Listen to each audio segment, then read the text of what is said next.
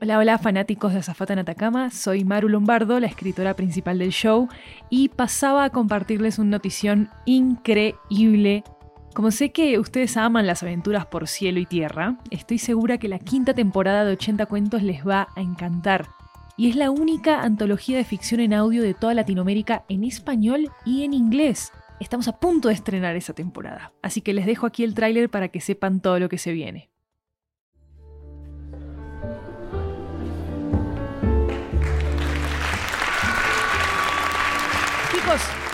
Se abrieron las cortinas, estamos de vuelta, estamos de vuelta amigos aquí en el Teatro de Estudio 80. Ah, cumplimos tres años abriendo puertas, abriendo cortinas, abriendo oportunidades también, expandiendo alas creativas, sonoras, trabajando con creadores que se acercaron al audio por primera vez con nosotros y otros, bueno, con mucha más experiencia.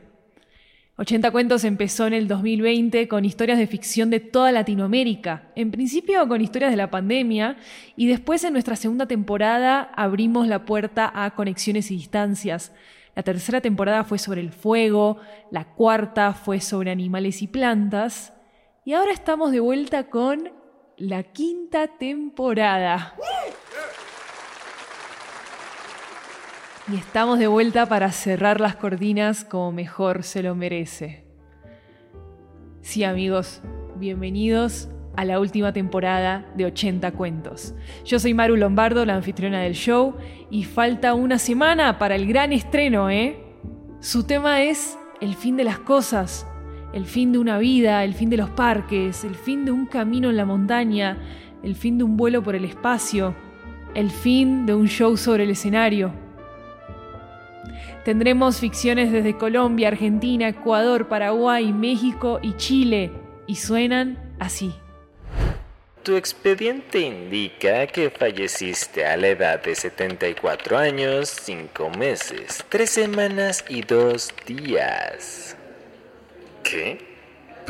Pero, ¿cómo es eso posible si estaba perfectamente bien ese día? No, no tiene ningún sentido. Ya, ya va, ya va. ¡Es el fin! ¡Es el fin! ¿Quién es esa vieja? Alexa, vos, ¿qué te pasa? Si viene todos los días y grita. ¡Ay, es el fin! ¡El fin! ¿Qué pasó? ¿Qué carajos? ¡Venga, agáchese!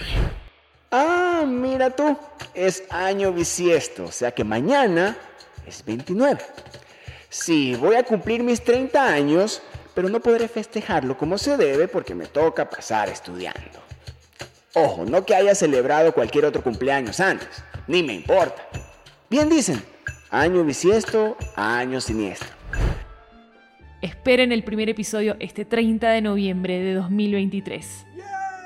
Si les gusta 80 cuentos, déjenos 5 estrellas, compártanselo a sus amigos por todas las redes, suscríbanse al show. Estén atentos a todo lo que llega de Estudio 80. Así nos apoyan a hacer más ficción sonora independiente en América Latina y en el mundo. Nos escuchamos pronto.